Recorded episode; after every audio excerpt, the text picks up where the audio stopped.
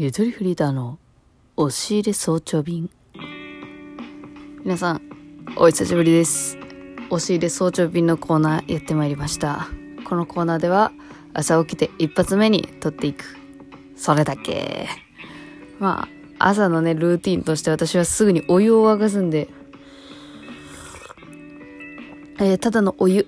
まあ、左右ですわな。朝一は左右なんですよ。あーコーヒー入れるのもついにめんどくさくなったんかって話やけども。飲んだり食べたりしながら、ちょっとまあ一個ね、お便り読んでいきたいなと思ってます。え今回食べるのはこちら東京ミルクチーズ工場の蜂蜜ゴルゴンゾーラのクッキーですね。いただきました。これ、梅塩さんから、えー、リアルでお会いした時にね、はい、いただいたんで、ちょっとそれを食べながら、読んでいきたいと思います。いやでも今の季節にマジで超ぴったりっていうかもう今読まんでいつ読むのっていうくらいのお便りがありまして、えー、早速読んでいきましょう。え、夜中の2時くらいに送ってくれてますね。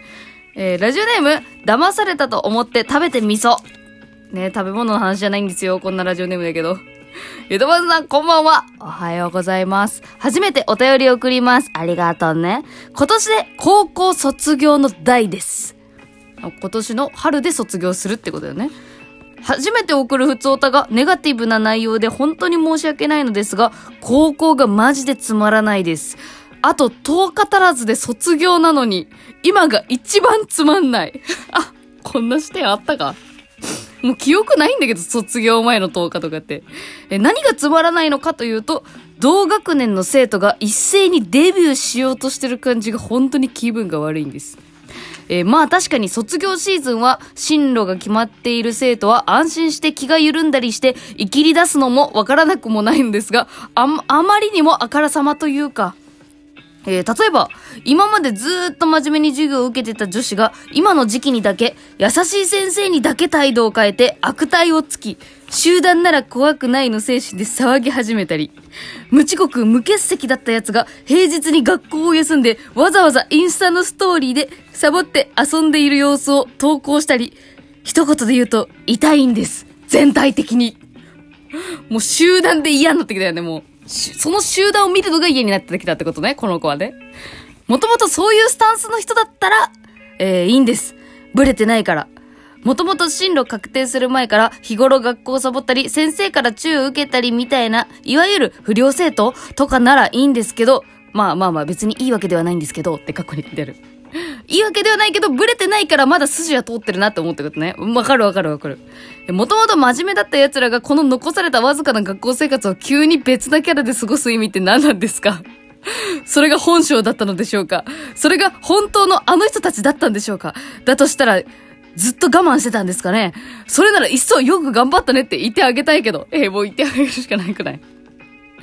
我慢してたんじゃない？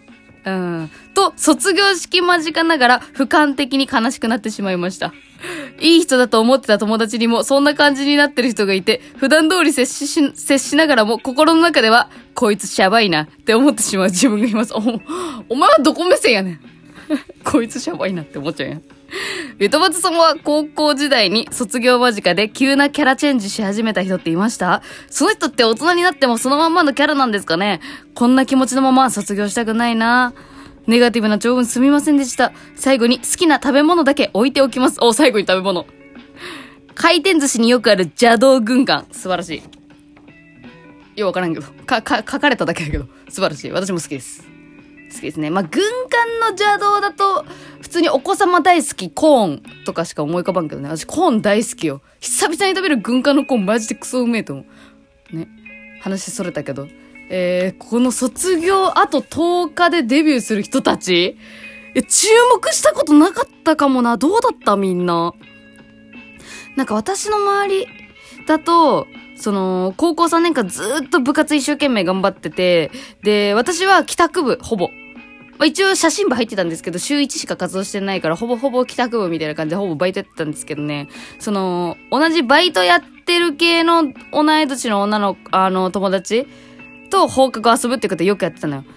で、部活一生懸命頑張ってるとある子は誘っても、あ、ごめん、ちょっと今日練習してくるわ、みたいな感じで、あの、断られてしまうっていう。別に何度も思ってないんだけど、そういうのが多かった子が、卒業間近になって、えっ、と、めっちゃ朝ばーってすげえ言ってくるみたいな現象あった。でもその遊ぼうのノリにもついていけんというか、私は3年間ずっとその遊、遊んだりしてきたから、別にここで急にめっちゃ遊ぶっていう気持ちにならんしなっていうなんか、心のズレはありましたね。うん。な、何部入ってたとかもあるんじゃないのかなもしかしたら。って思うけどね。でもこの現象ね、私はね、あの、一個思い出した。あれだよ、あれあれ。あの、野球部が、あのー、部活引退したら髪の毛伸ばすっていうのと一緒だと思うよ。髪の毛伸ばす？うちの高校は野球部全員坊主にするっていう、あれ、決まりがあったけど、あ、もう他も、他はどうなんだろうね。今の時代どうなんだろうわかんないけど。あって、引退したら髪伸ばしてすげえチャラチャラ、チャラチャラし始めるみたいな。もう。そんなんはあったけどなで、やっぱ髪伸ばしてる人見ると、本当はもともと伸ばしたかったんだろうなって思うし、チャラつけたかったんだろうなって思う。卒業間近の今の方が多分本性だと思いますけどね。どうなんだろう。でも、なんか視点が面白いなって思った。卒業間近の10日間限定のデビューか。うん。まあ一番嫌なのはあれかな。その優しい先生に悪態つき始める女子みたいな。それは調子乗ってんなって思うけど。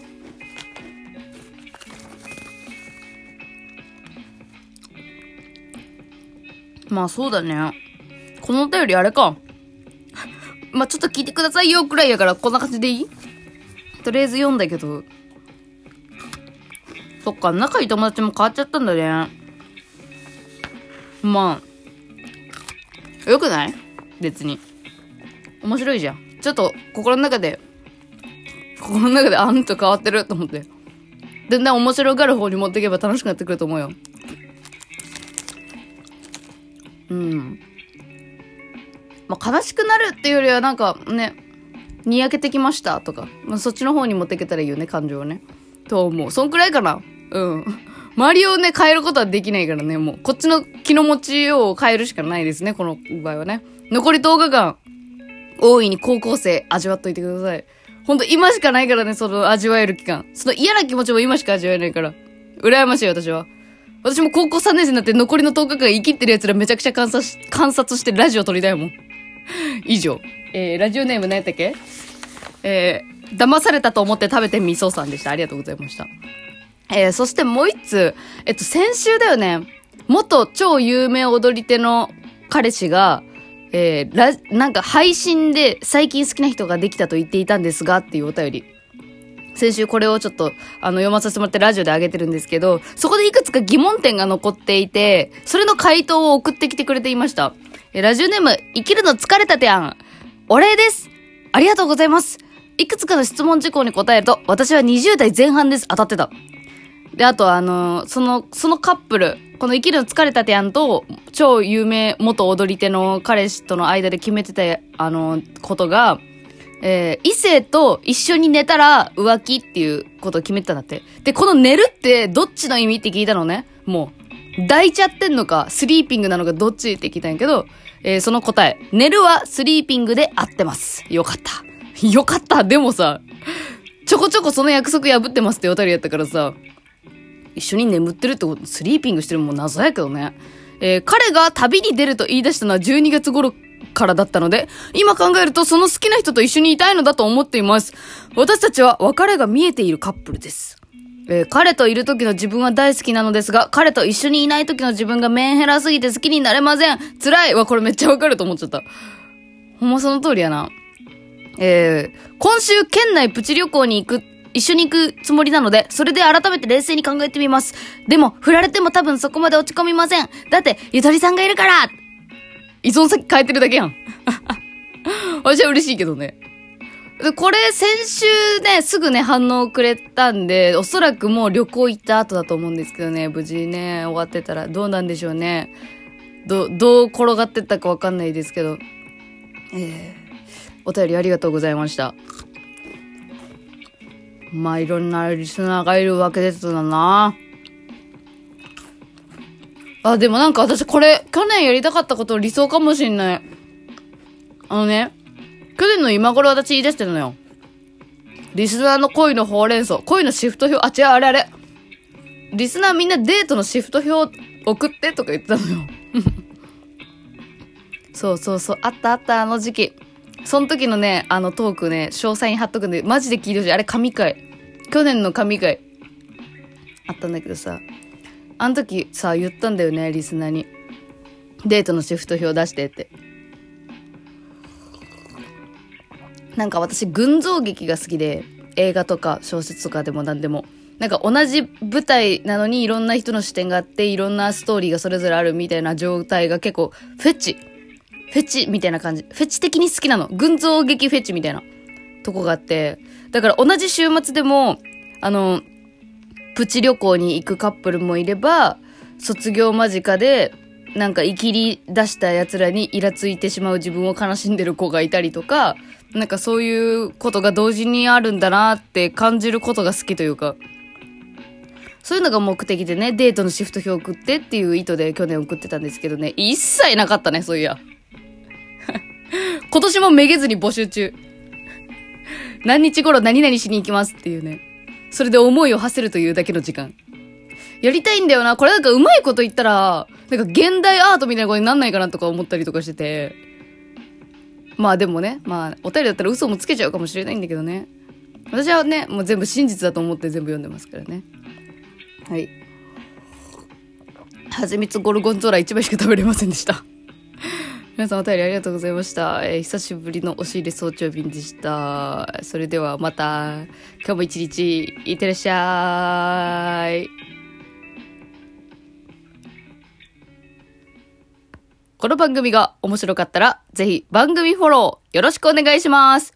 番組グッズもあるよ